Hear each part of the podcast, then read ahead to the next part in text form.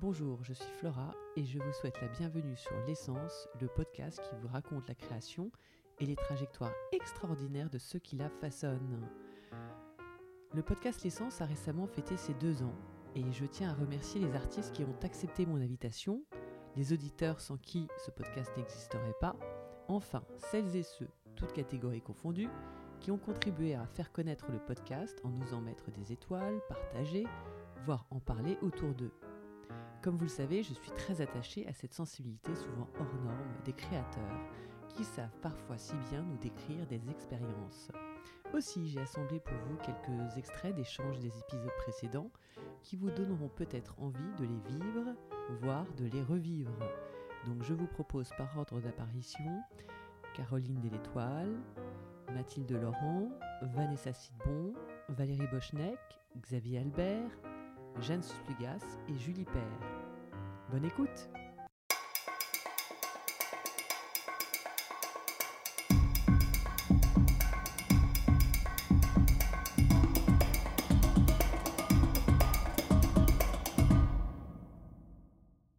Et c'est ça que j'adore en fait. Et le, le- le dernier moment, moi ce qui vraiment est le moment qui, que je préfère, Oui, c'est celui où je suis dans vraiment la dernière couche de l'huile, où il y a, je pose le pinceau sur la toile et à des moments comme ça parfois, euh, il va y avoir une espèce d'inflexion de la matière, où il va y avoir un- une telle couleur qui va, qui va se révéler, telle forme qui va tourner, et euh, je vais avoir l'impression de toucher au merveilleux. Et c'est ça la peinture, et c'est ça qui me passionne. C'est ma drogue en fait, ce moment où j'ai l'impression tout d'un coup de, de m'émerveiller et donc c'est à la fin, hein, toucher tu dis à la fin des œuvres. C'est à ce moment-là où tu, tu- tu- c'est- Oui. ça, ça prend forme. C'est à la fin que, que ça devient une évidence. euh, Voilà. euh, En fait, c'est à chaque fois, c'est au moment où on a cette espèce de dévoilement. euh, Après genre 15 couches ou après, après cette couche, en, en général, Oui. il peut y avoir euh, entre 5 et 7 couches. Oui. euh, et et enfin après, donc, bah, les dernières, c'est les finitions. Donc les finitions, c'est pas, c'est pas pareil, mais on va dire que oui, vers la hum, cinquième, quatrième, cinquième couche. Ouais. Et là, tu te dis, là, tu es fier de ce que tu as peint, quoi.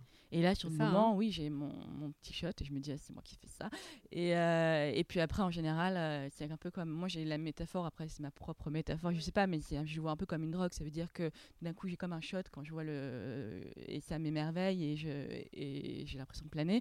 Et puis après, euh, j'ai une redescente et je me dis, en fait, non, c'était pas bien. Euh, et, Oui. et je suis down. Et après, je me dis, bon, bah non, il me faut plus, plus fort, plus grand, plus. euh, et donc, je repars et je reprends ma dose. Et, euh, et c'est comme ça aussi que je suis venue à la peinture. hein. Aujourd'hui, finalement, on se rend compte qu'on ne sait pas très bien combien on a de sens. Mais en tout cas, sur les cinq principaux euh, qu'on a toujours dénombrés, euh, pour moi, l'olfaction est un et, il est lié à tous les autres. Il réunit tous les autres. Donc, quand on mémorise une odeur, quand on sent une odeur, c'est le principe de la Madeleine de Proust, on est projeté et on voit où on a senti cette odeur. On se retrouve en fait dans le lieu même où s'est passée cette expérience olfactive et on a même des ressentis qui remontent parce que Proust, il adorait sa grand-mère, il adorait sa madeleine, il adorait son thé euh, dans, lequel il trempait sa madeleine. Mais on peut avoir des madeleines de Proust très négatives avec des gens qu'on a détestés et quand on va sentir leur parfum ou quand on va sentir l'odeur d'un événement euh, très choquant, traumatisant euh, ou malheureux, on va immédiatement se crisper et, et ressentir euh, l'émotion qui est liée à l'odeur euh, qu'on a mémorisée négativement.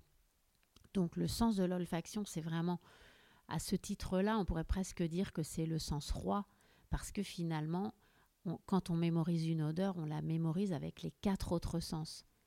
Et c'est ça qui fait que l'olfaction est tellement puissante et que c'est un média artistique euh, fantastique, puisque en travaillant sur l'odeur, euh, c'est Bachelard qui a dit ça, qu'il avait très bien compris, aussi bien que, Proust.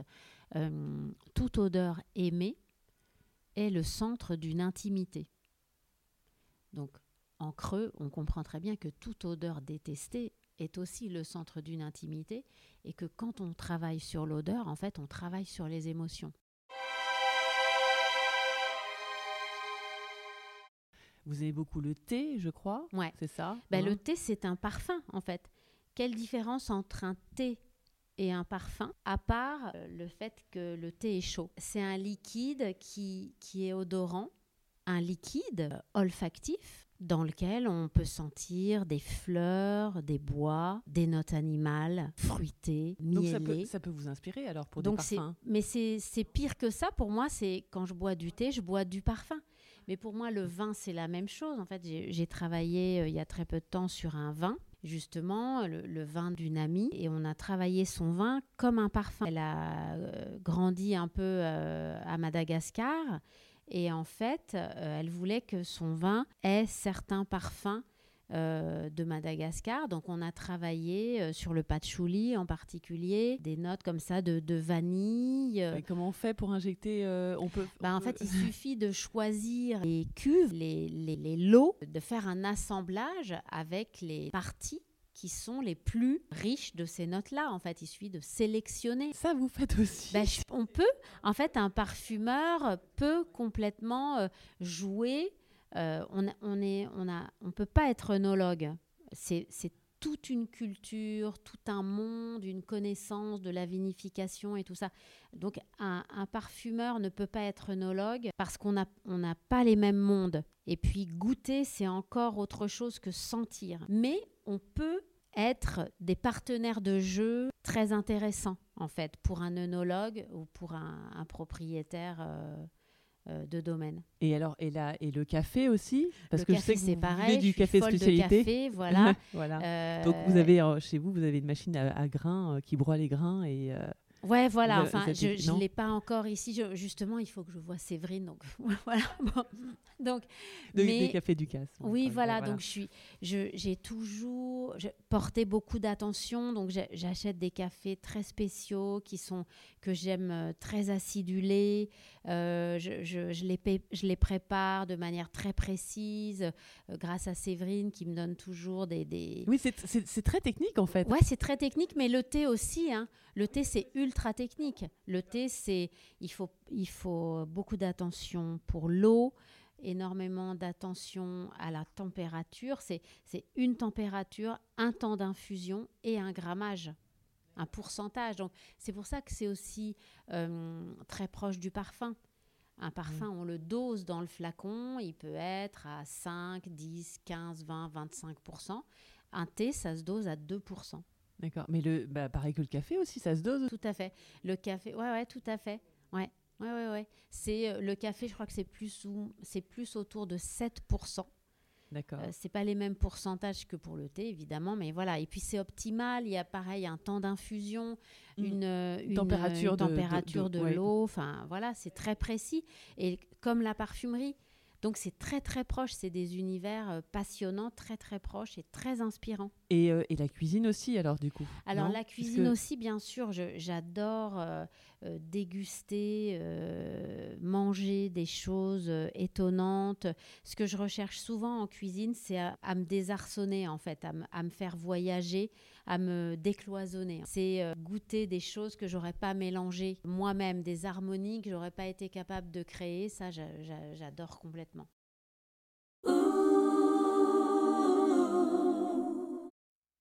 Alors, le premier souvenir, c'était quand même le gommage au savon noir, qui a fait partie de notre enfance, où elle nous frottait euh, avec un gant euh, de Kessa, qui est le vrai gant du hammam au début qu'on détestait, mais qui rendait la peau euh, impeccable. Des, des enfants. Dès Ils- l'enfance, dès elle l'enfance, nous a elle faisait ça. toujours gommé ou frotté avec le gant de Kessa, puisque ils ont toujours vécu comme ça.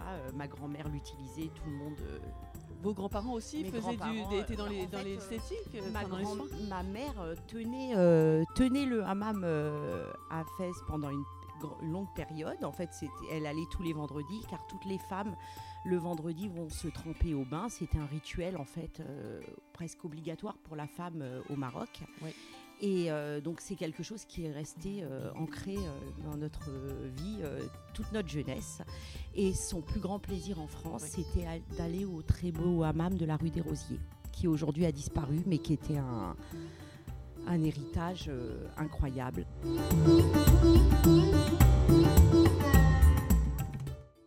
Quand j'étais à l'école euh, Marceau et que j'étais très. Comme moi, j'étais très cérébrale avant et après, du coup, très corporelle, il a fallu que je, je réunisse les deux, la tête Mhm. et le, corps. Oui. Donc, la- ce, ce passage s'est fait.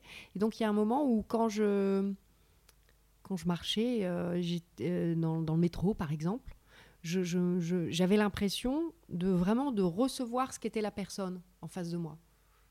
Mais de recevoir qui était profondément cette personne. Je croisais, et par exemple, si elle avait un mal-être, tout ça, je le ressentais. Moi, j'ai des souvenirs de cinéma, de salles, de, salles de cinéma euh, absolument extraordinaires, comme euh, j'avais la chance d'avoir des, des- voilà, j'habitais à Paris, j'avais des parents qui m'emmenaient, euh, notamment ma grand-mère qui m'emmenait souvent au cinéma, et donc des souvenirs de euh, d'avoir découvert Indiana Jones et le Temple maudit, voilà, aux Bretagnes, à Montparnasse. Je suis allé voir euh, probablement tous les James Bond Moonraker, enfin tous les, les James Mhm. Bond des années voilà, 80-90. euh, j'ai des souvenirs comme ça, j'ai même des reprises de, de, de- de films aussi, parce qu'à l'époque, il y avait beaucoup de reprises encore, beaucoup plus que, euh, que maintenant. Euh, et je me souviens d'avoir découvert euh, Il était une fois dans l'Ouest, où à l'époque, il y avait encore en plus un, un, un entracte. Euh, pareil, à Montparnasse, et ça avait été aussi un vrai choc de cinéma. Voilà, j'ai des souvenirs comme ça de, de, de- de films, effectivement, en salle, où il y a une.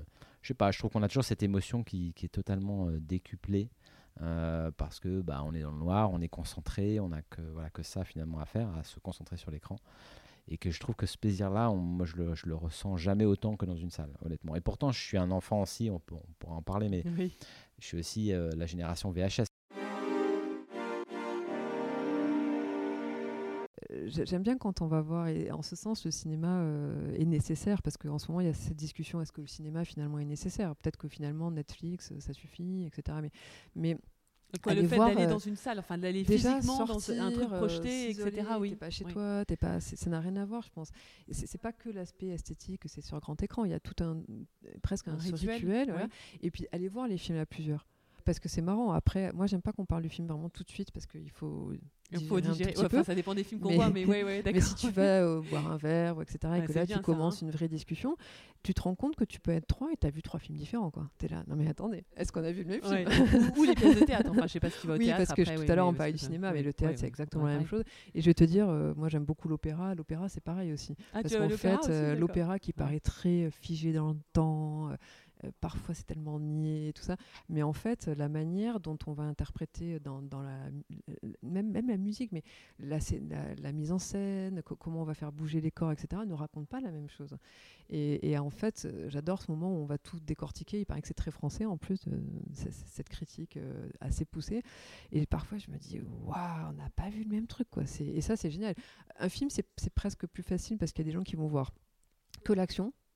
Il y en a qui vont voir que euh, les Ouais. images, d'autres qui vont, qui vont être plus sensibles au son, au comment euh, les, les sons euh, vont, vont Ouais, raconter vrai. des choses. ouais. Et, et parfois, je me dis, c'est- super drôle. Et par exemple, à des moments, il y a des gens qui rient et toi, tu es là, tu à la limite de pleurer. Tu dis, un truc que j'ai pas compris. Parce que moi, en fait, cette scène me donne trop envie de pleurer. Quoi. Vrai, Et vrai, puis, et en fait, c'est et c'est ça qui est fantastique, en fait.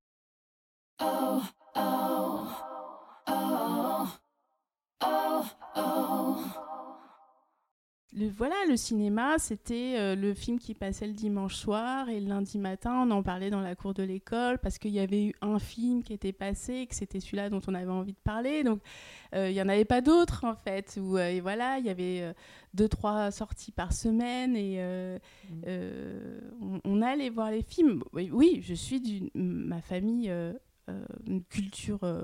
Cinématographique, euh, euh, on, en- on enregistraient enregistrait les- des cassettes, les ouais, ouais. magnétoscopes, Ouais. une belle collection. Ouais. J'ai vu beaucoup de films comme ça, beaucoup revu aussi des films parce que c'est vrai que le cinéma c'est aussi voir et revoir les films beaucoup mais j'ai l'impression qu'on était très nombreux dans notre génération à, à bénéficier euh, en tout cas de cette euh, de cette entrée dans le cinéma avec quelque chose d'assez euh, voilà d'assez fascinant voilà, on regardait la cérémonie des Césars, c'était des choses qui, qui, qui comptaient, qui avaient, Mm. euh, qui avaient leur, leur importance, et puis avec beaucoup d'admiration aussi pour les acteurs, pour... euh, oui, ça, moi, j'avais... euh, je, je- je- je compulsivement découpais euh, des, des photographies d'actrices, d'acteurs. Ah oui? Oui, oui, énormément, oui. oui. Oui. Mais de- quand je voyais les, les acteurs dans des rôles, voilà, c'était les rôles qui, euh, qui Voilà. me fascinaient.